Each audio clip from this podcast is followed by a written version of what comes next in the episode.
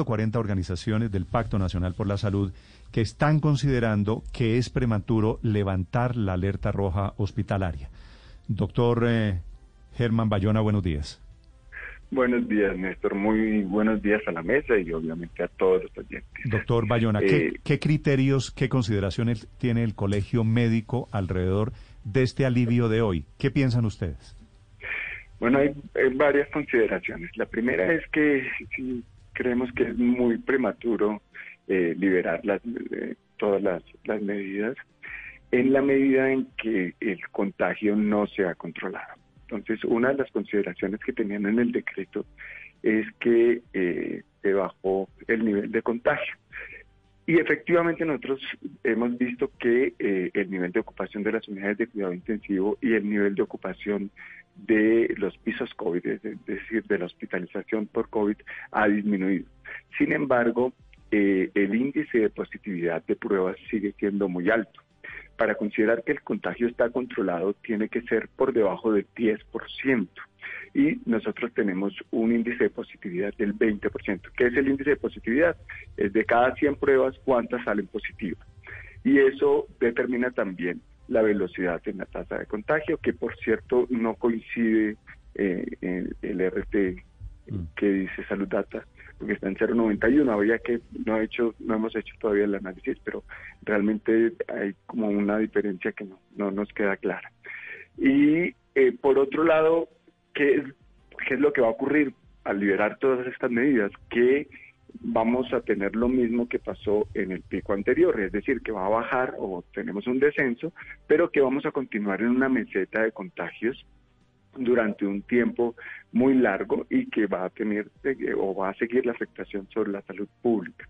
No vamos a tener un colapso del sistema de salud, es, decir, ha bajado y es, es muy bueno esa, esa noticia, pero vamos a seguir en una meseta. Tener una meseta con contagios como la que tuvimos anteriormente en este momento nos preocupa porque hay un, peligro en ciernes ahí que no hemos terminado de definir, que son las nuevas variantes. Sí.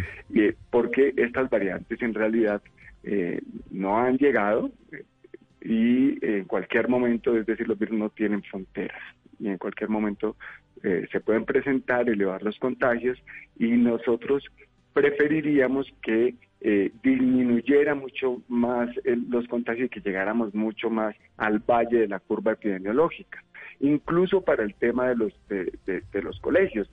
Eh, todos tenemos absolutamente claro, los que tenemos hijos, que es fundamental que los niños regresen a clase. Pero las condiciones deben estar preparadas. Doctor Bayona, sobre eso quería preguntarle, ¿cuánto tiempo nos hizo falta para llegar a, a, ese punto bajo de la curva en el que se considera por parte de ustedes prudente reabrir actividades, incluso volver a clases?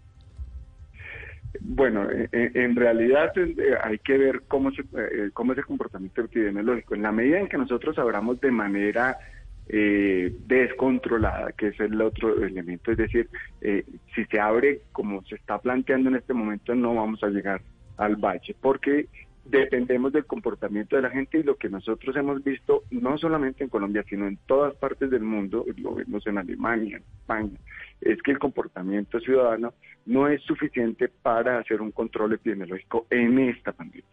Y entonces eh, creeríamos que, se necesitan al menos dos o tres semanas más de un control eh, importante por parte de las autoridades.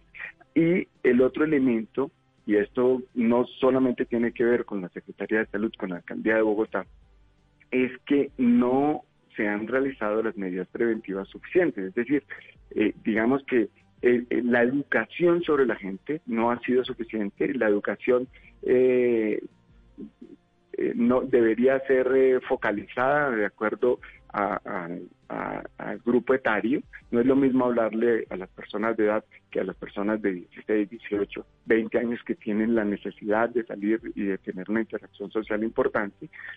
Y el tema de las pruebas, ustedes se han dado cuenta que hemos bajado de manera muy importante el número de pruebas.